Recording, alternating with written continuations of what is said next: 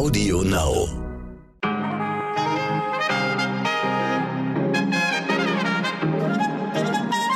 Guten Morgen, meine Damen und Herren. Ich bin Michel Abdullahi. Es ist Mittwoch, der 28. April und hier ist heute wichtig.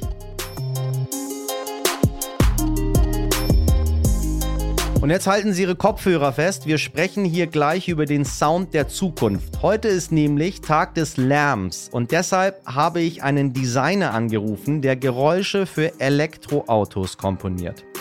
Außerdem habe ich einen Gast in der Sendung, auf den ich mich besonders freue. Radoslav Garnev. Er ist Rom und will seiner Minderheit eine lautere Stimme verleihen.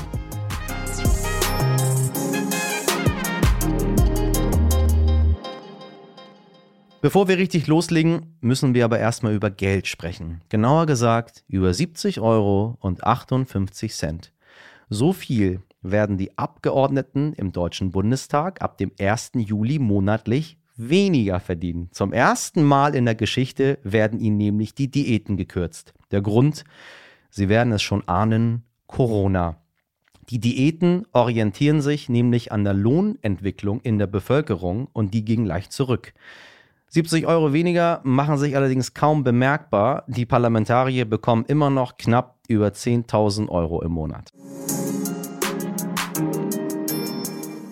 Wo wir gerade bei Corona sind, immer mehr Bundesländer geben Geimpften nun Stück für Stück Freiheiten zurück. In Hessen zum Beispiel müssen vollständig Geimpfte keinen negativen Corona-Test mehr vorweisen. In Brandenburg müssen sie zum Teil nicht mehr in eine zehntägige Quarantäne. Ähnliches gilt in Bayern. Sie sehen, jedes Land macht mal wieder, was es will. Und die Bundesregierung hinkt wie so oft hinterher. Sie will erst nächste Woche einen Plan vorstellen, wann wer welche Rechte zurückbekommen soll. Wir gedulden uns. Und jetzt, das verspreche ich Ihnen, kommt das Wort Corona in dieser Folge nicht mehr vor. Corona überlagert einfach so vieles, über das wir unbedingt auch reden sollten. Ein Thema, das mir heute wichtig ist, Angela Merkel bekommt den Europäischen Bürgerrechtspreis der Sinti und Roma verliehen. Der Zentralrat deutscher Sinti und Roma zeichnet Merkel aus, weil sich Merkel besonders stark für die Minderheit eingesetzt habe. Und mehr Anerkennung, das hat diese Bevölkerungsgruppe wirklich nötig. Keine Ethnie wird in Deutschland so stark abgelehnt wie Sinti und Roma. Ihre andauernde Diskriminierung und Verfolgung erreichte unter den Nazis mit über einer halben Million Opfern ihren grausamen Höhepunkt. Heute leben in Deutschland nach Schätzungen rund 60.000 deutsche Sinti und rund 10.000 deutsche Roma. Auch über 75 Jahre nach Kriegsende werden selbst in Kinderbüchern stereotype Vorurteile über diese Minderheit reproduziert. Anerkennung, Sichtbarkeit, einfach sagen dürfen, wer man ist. Eigentlich selbstverständlich. Dafür kämpft der Rom Radoslav Garnev, er ist mit neun aus Bulgarien mit seiner Mama nach Deutschland gekommen. Heute 34 Jahre alt, Vater einer kleinen Tochter. Und er hat Romanity gegründet, ein Netzwerk für Sinti und Roma. Als mir meine Kollegin erzählt hat, dass sich Radoslav jahrzehntelang für seine Herkunft geschämt, ja sie sogar verschwiegen hat, musste ich mit ihm darüber genauer sprechen. Über den Mut, endlich zu sich selbst zu stehen. Über eine Sache, die eigentlich in unserem Land hier selbstverständlich sein sollte. Aber eben nur eigentlich. Radoslav, stimmt es, dass du deine Identität jahrelang geheim gehalten hast? Ja, tatsächlich. Unvorstellbar, aber wirklich äh, so geschehen. Und es hat sehr viel Überwindung gekostet. Und ich bin doch ganz froh, dass es jetzt anders ist.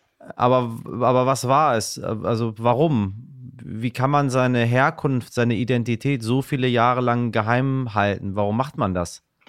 Das habe ich gemacht, weil ähm, ich Angst hatte. Es ist ganz einfach zu erklären. Ich habe sehr früh schon in meinen frühesten Kindheitserinnerungen, ja, äh, äh, Erlebnisse, die ähm, die mir gezeigt haben, das ist irgendwie nichts Gutes, Roma zu sein oder Rom zu sein, dass ähm, bringt dir Probleme, die Leute mögen dich dann nicht, die reden böse über dich und folglich habe ich schon als Kind verinnerlicht, das behalte ich lieber für mich und dann war es natürlich meine Mutter, die immer gesagt hat, pass ja auf, dass das keiner rausfindet, sonst, ähm, sonst wird man dich mit anderen Augen sehen, das hat sie immer gesagt. Und was hast du dann zu Menschen gesagt, wenn sie gefragt haben, wo du herkommst? Ich habe immer gesagt, ich bin Bulgare. Hier in Deutschland war das kein Problem. Die meisten hielten mich sowieso für einen äh, Türken vom, vom Aussehen her. Und dann zu sagen, ich komme aus Bulgarien, dann war die Überraschung groß, ach, du bist gar kein Türke, du bist Bulgare, hätte ich jetzt gar nicht gedacht. Und dann hat man sich eher darüber unterhalten, als über meine wirkliche ethnische Zugehörigkeit. Also dieses Geheimhalten, das kennt man ja eigentlich mehrheitlich, korrigiere mich da gerne, aus der äh, LGBTQ-Community, also von, von Homosexuellen. Aber dass jemand seine Herkunft, seine Ethnie geheim hält, das ist ja, also du hast ja quasi genau das gleiche gemacht, ein Outing letztendlich. Wie, wie war dieses Outing? Richtig, ja, tatsächlich benutzen wir auch das Wort äh, äh, Outing. Ich möchte anderen Gruppen da nicht äh, was wegnehmen oder vorweggreifen, aber einfach gefühlt und äh, aus meiner Erfahrung jetzt im Austausch mit anderen, die ebenfalls diesen Begriff nutzen, die sagen, das ist wirklich etwas, du stellst was nach außen, was vorher keiner wusste. Du, du, äh, du öffnest dich, du bist unheimlich verletzlich und du hast danach das Gefühl, eine andere Person zu sein. Und deswegen finde ich den Begriff durchaus auch äh, in dem Fall angebracht. Bei mir war es tatsächlich die Deutschland, äh, Deutschland Stiftung Integration, die, die mein Outing so ein bisschen vorweggenommen hat. Die haben mich bei einer Podiumsdiskussion als äh, Rom angekündigt.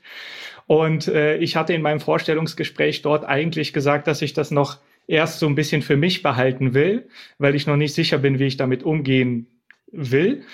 Ich glaube, dass das ein Fehler war. Und dann wurde ich urplötzlich in Berlin vor einer Menge äh, von Leuten in, in, in äh, großen Tamtam äh, tatsächlich so vorgestellt und stand da wirklich vor einer Menge Leute und äh, meine Knie haben gezittert. Ich, äh, meine Stimme ist irgendwie zittrig geworden. Äh, das war ein unheimlich unangenehmes Gefühl in dem Moment. Boah, ich habe irgendwie, äh, ja, ich weiß nicht warum, aber irgendwie habe ich Gänsehaut, während ich dir hierbei zuhöre, weil weiß ich nicht, es, ist, es klingt so, so weit weg und irgendwie so absurd, aber es ist so. Weißt du, was ich meine? Es ist ja nicht so, dass du irgendwie, weiß ich nicht, ähm, als wenn du schwul wärst und in Saudi-Arabien lebst und das nicht sagen kannst, weil dir dort schlimme Strafen drohen. Also wir sind hier in Deutschland. Weißt du, was ich meine? Ja, ja, richtig, richtig. Das, das sind halt Erfahrungen, die sich wirklich über Jahre, ja, in meinem Fall dann auch schon, obwohl ich gar nicht so alt bin, Jahrzehnte angesammelt haben. Und das sind Ängste, die dann ähm, wirklich offengelegt werden. Und nur plötzlich steht man da und denkt sich, wenn jetzt jemand ein böses Wort sagt, fange ich hier an zu weinen. Ja, krass. Und dann hast du dir gesagt, ich möchte die Erfahrungen, die ich gesammelt habe, mit anderen Menschen teilen und hast einen ein weiteres Netzwerk gegründet für Sinti und Roma, Romanity. Richtig. Genau. Ähm, ja, also tatsächlich diese, diese krasse Erfahrung, die ich da hatte, war äh, gleichzeitig irgendwie die schlimmste, aber auch irgendwie die beste, weil unmittelbar danach kamen unheimlich viele Menschen auf mich zu und haben gesagt, ey, finde ich toll, dass du dazu stehst. Und ich denke mir dann immer so, oh Gott, wenn ihr wüsstet, ne? Ähm, und dann habe ich mir gedacht, Moment mal, die Leute haben anscheinend ein Interesse daran, auch wirklich jemanden kennenzulernen, mit, mit, mit Sinti und Roma ins Gespräch zu kommen und auch wirklich mal andere Bilder zu sehen, als die, die wir alle kennen.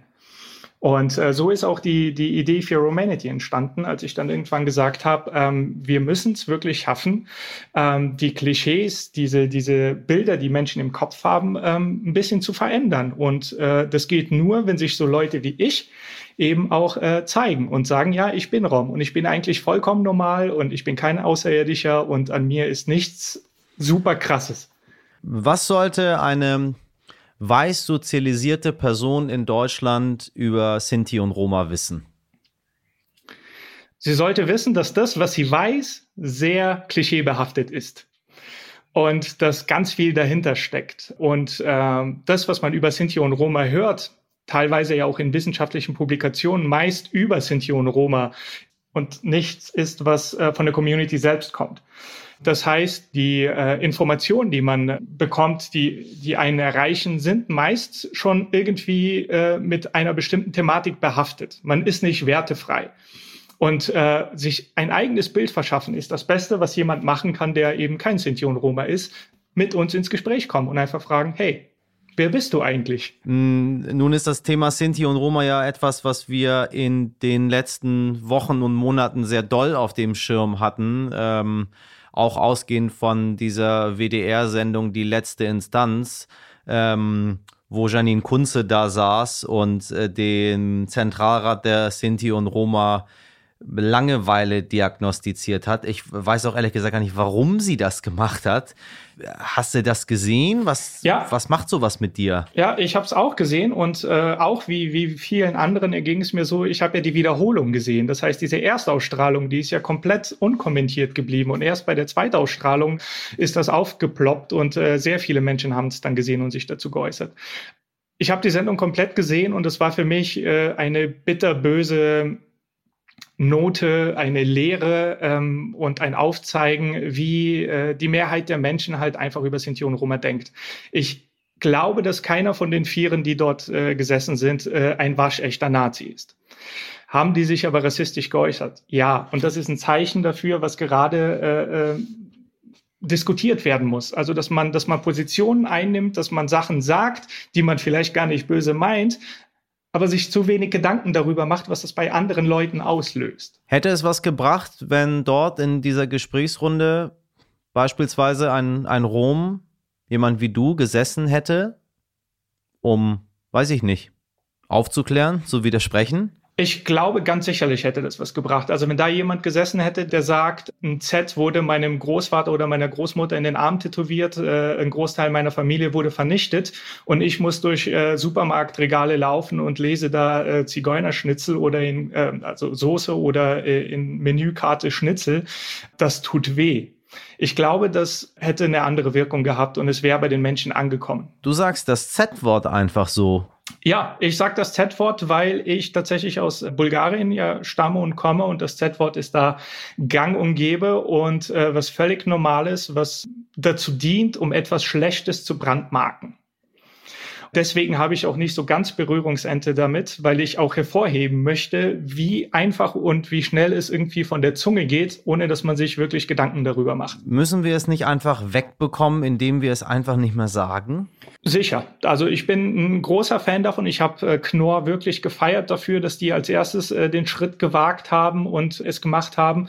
Äh, aber es ist ein Prozess und es wird auch nicht von heute auf morgen passieren und da muss man arbeiten. Und ich glaube, dass man den durchaus noch einige Male verwenden muss, um darauf hinzuwirken, damit man ihn irgendwann für obsolet hält und er wirklich aus dem Sprachgebrauch einfach weg ist. Warte, das müssen wir noch mal einmal einordnen, weil jetzt bin ich verwirrt. Wenn wir das Wort irgendwo hören, also ich bemühe mich selber, es überhaupt nicht zu sagen. Ich habe das aus meinem Repertoire einfach gestrichen.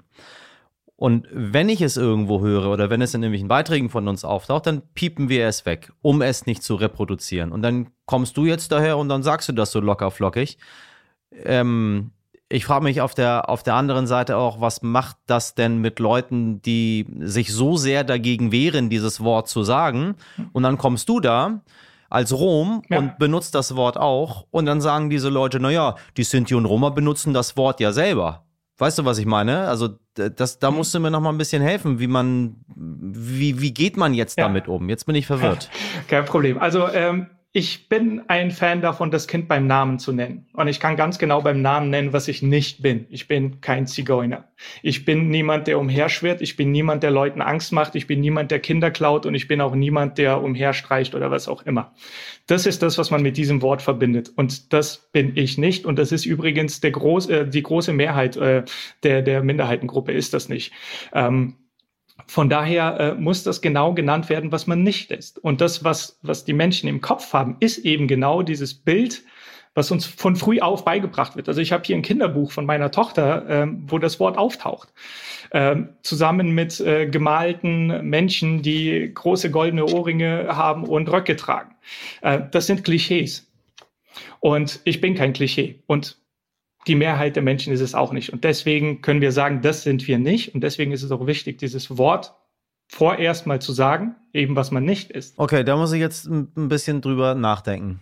Ganz ehrlich, weil jetzt habe ich nochmal eine weitere Sicht dazu bekommen und wahrscheinlich ist es auch das, dass es ein Prozess ist und man immer wieder sich darüber unterhalten muss und denkt man, man macht es richtig, dann kommt jemand mit einer anderen Meinung und irgendwann muss man, glaube ich, für sich selber entscheiden, was man will und was man nicht will. Ich danke dir sehr für das Gespräch, Radoslav Garnev, der Gründer des Sinti und Roma Netzwerkes Romanity. Dankeschön. Sehr gerne.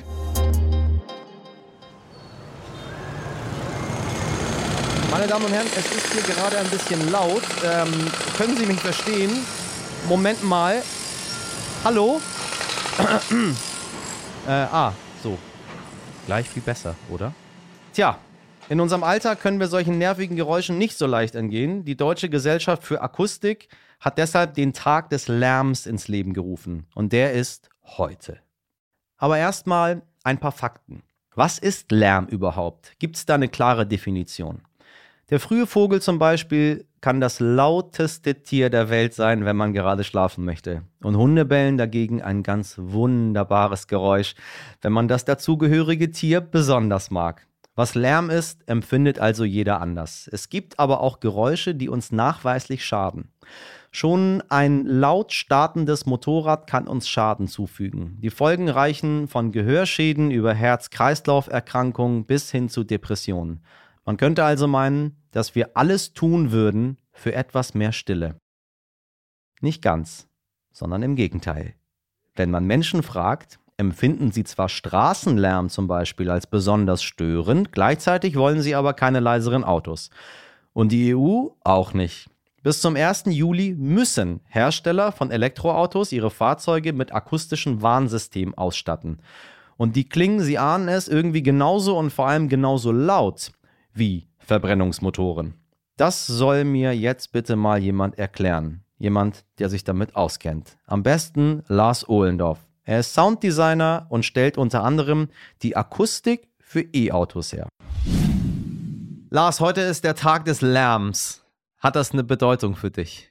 Ja, ja, das ist eine super Initiative, finde ich. Ähm, einfach weil die Welt immer lauter wird. Ähm, es gibt immer mehr Geräusche um uns herum und den meisten Menschen ist es gar nicht bewusst, wie anstrengend das ist. Und es ist gut, dass wir einen Tag haben, der uns mal, wo wir ermuntert werden, da mal hinzuhören. Lass uns mal über E-Autos sprechen. Wir haben ja naja, man findet es irgendwie gut, wenn es draußen leise ist. Also so Autogeräusche, wenn man an einer großen Straße arbeitet, dann hört man das die ganze Zeit. Und ich finde, das macht was mit einem auch am Ende des Tages. Ganz unbewusst, aber man, also ich merke, ich bin unruhig und am Ende stelle ich fest, okay, wenn ich in der Abgeschiedenheit der Schweizer Berge bin, ist irgendwie alles gut und ich bin abends nicht so unruhig, aber wenn ich den ganzen Tag an einer Hauptstraße gearbeitet habe, ist es anders. Nun sind E-Autos ja äh, nahezu geräuschlos. Jetzt kommt der Mensch aber daher und stellt wieder künstliche Geräusche her. ja, warum? Richtig. Da, da, da staunt der Laie erstmal. Ja, da, da muss ich, glaube ich, ein bisschen ausholen. Das ist also zusätzlich Geräusche einbauen in ein Auto, also Geräuschgeneratoren. Das macht man nicht erst seit der E-Mobilität. Das macht man bei Verbrennern auch schon eine ganze Weile. Und es liegt daran, dass Motoren einfach immer besser werden. Und auch der Karosseriebau wird immer besser und die Geräte werden einfach immer leiser. So, jetzt haben wir aber diesen Markt da, die Leute, die Autos kaufen und die sagen, na nu, wie klingt denn das Auto? Das klingt ja so leise, das, da ist ja keine Leistung hinter. Das heißt, da ist eine Erwartung. Sound. Ja, genau, richtig. So, der volle Sound ist auf einmal nicht mehr da. Dabei ist das Auto genauso kräftig und schnell wie vorher, aber es ist leiser geworden. So. Und zum Teil wird auch die Leistung äh, tatsächlich begrenzt, um halt bestimmte äh, Umweltvorlagen einzuhalten, teilweise. Der Punkt ist einfach, da hat man schon relativ früh angefangen, diese besseren Motoren, die einfach leiser sind, ein bisschen aufzupeppen mit elektroakustischen Mitteln, um dann eben dafür zu sorgen, dass die genauso, ja, fett klingen wie ihre Vorgängermodelle. Das ist Punkt eins. Punkt zwei, jetzt gerade mit äh, Stichwort E-Mobilität. Da ist ein wichtiger Sicherheitsaspekt, der da zum Tragen kommt. Denn E-Mobile, also Elektroautos im Allgemeinen und durchaus auch Elektroroller, sind einfach sehr, sehr leise.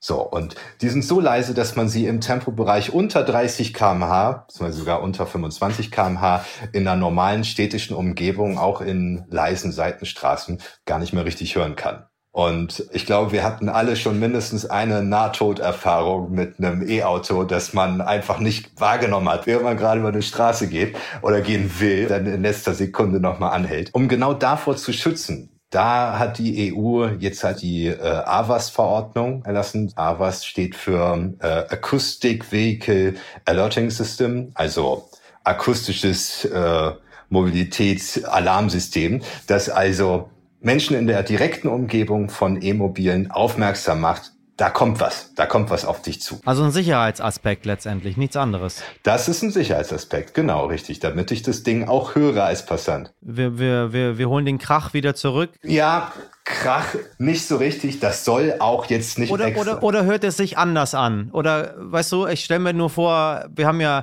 also wenn man mich nach meinem Geräusch, was ich am nicht am meisten hasse, aber schon wirklich gar nicht mag, äh, sind das beispielsweise so richtig laute Motorräder. Ja, oh ja. Ähm, oder ja. so richtig, richtig laute, getunte äh, Autos, so V12, Bam. Ich weiß nicht, das stört mich. Ich, ich, ich mag das gar nicht. Äh, von was reden wir denn bei diesen Geräuschen dann? Kann da nicht irgendwie auch äh, was Nettes, Freundliches daherkommen, was mich irgendwie so ganz leicht warnt? Oder wie wird das, wie wird das in der Praxis umgesetzt?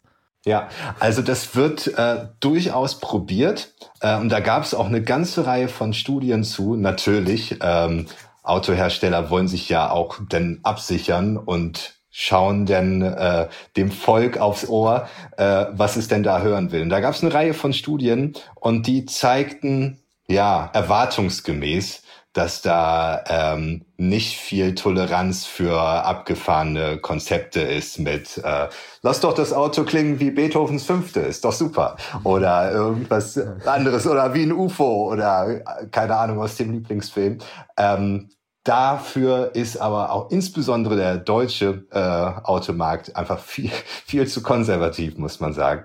Und ähm, deswegen werden die meisten Klänge, die, äh, die, die gestaltet werden gerade, sind halt relativ klassisch. Klassisch im Sinne von, die klingen halt wie ein Auto.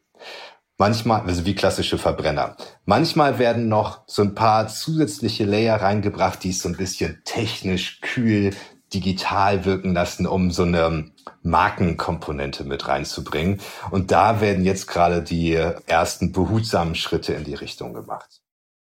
Es gibt auch Kooperationen, zum Beispiel äh, ein großer Autohersteller macht es mit einem Hollywood-Komponisten, zum Beispiel, der dann sein, seine Aura quasi mit reingibt in das Ganze. Ich, ich glaube nicht, dass derjenige. Wer? Wer ist das? Äh, das war äh, Hans Zimmer. Hans Zimmer und äh, Mercedes? Äh, Nee, für BMW. Ja, für, für, die, für die großen Modelle, soweit ich weiß. Ähm, nur das ist natürlich jetzt wieder was, ähm, also bei dem Klang, bei, bei Autoklängen geht es ja nicht um Musik. Das heißt, äh, ein, ein Komponisten zu fragen, ist da, also da geht's mehr um Image-Transfer. Also es ist nicht so, dass man dafür jetzt eine Musik schreibt oder so. Es sind komplexe Klangparameter, die man zusammen mit äh, Motorparametern bringen muss. Also so Drehzahl, äh, Drehmoment, äh, Geschwindigkeit, Bremsung, äh, diese, diese Parameter gehen dann da rein. Und das ist was völlig anderes als eine musikalische Komposition. Wie wird das Auto in 20 Jahren klingen? Was ist der, wenn ich in 20 Jahren durch die Straßen von Hamburg laufe, was sind die Geräusche, die ich hören werde? Ja, ich, ich glaube tatsächlich, in 20 Jahren wird es äh, in Sachen äh, Straßenmobilität bedeutend leiser geworden sein, ähm, weil jetzt gerade massiv an neuen Mobilitätskonzepten gearbeitet wird. Also gerade in Großstädten mit den Carsharing-Angeboten. Das eigene Auto wird einfach immer überflüssiger. Das braucht man kaum noch. Und auch das, was wir im Moment noch gerade ganz extrem erleben, diese sogenannte letzte Meile Logistik. Also die unzähligen Paketlieferdienste. Also jedes zweite Auto ist ja irgendein Lieferdienst. Das wird sich relativ bald erledigt haben. Das werden dann selbstfahrende kleine Elektromobile sein, wie man sie mancherorts schon sehen kann. Davon wird es immer mehr geben und die Straßen werden entsprechend vermutlich sich immer weiter beruhigen. Das Problem, was wir da sehen, ist eigentlich eher die Verlagerung, die ja erwartbar sich in den Luftraum verlagern wird, also mit Flugtaxis oder eben auch äh, Lieferdrohnen. Das wird definitiv mehr werden und die sind laut die sind im Moment einfach noch sehr laut und ähm, da sehe ich noch nicht, wie das leiser wird. Das heißt, da werden städtebauliche Maßnahmen ganz wichtig werden. Und ja, da wird es Zeit, sich jetzt bald drum zu kümmern. Drohnenflügel, auch so ein Geräusch, was ich nicht so wirklich einordnen kann. Ich weiß nicht, ob es mir gefällt oder nicht. Das war Lars Ohlendorf, Sounddesigner bei der Soundagentur WeSound und Spezialist für 3D-Audio. Lars, vielen, vielen Dank. Gerne. Zum Schluss lassen Sie uns kurz einen kleinen Moment, einen klitzekleinen Moment über Urlaub reden. Ist schwierig dieses Jahr, aber man kann sich ja zumindest wegträumen. Und bevor ich verreise, schaue ich mir im Internet oft die Bewertung der Hotels an. Akribisch und ganz, ganz genau. Man will ja schließlich nicht blind buchen. Zugegeben, das mit den Bewertungen könnte schwierig werden, wenn Sie eine besondere Reise planen. Zum Beispiel zur internationalen Raumstation ISS. Im nächsten Jahr möchte ein amerikanisches Unternehmen regelmäßig Touristen dorthin schicken. Wenn Sie wissen wollen, ob die Ausstattung und die Küche dort oben wirklich halten, was der Katalog verspricht, habe ich einen Tipp für Sie. Fragen Sie einfach den Amerikaner Dennis Tito. Der flog nämlich heute vor 20 Jahren als erster Tourist überhaupt ins All. Und zwar für schlappe 20 Millionen Dollar. So, meine Damen und Herren, das war's für heute. Morgen früh können Sie mich beim Podcast-Anbieter Ihres Vertrauens wieder hören. Mich würde es freuen. Starten Sie gut in den Tag und machen Sie was draus. Ihr Michel Abdullahi.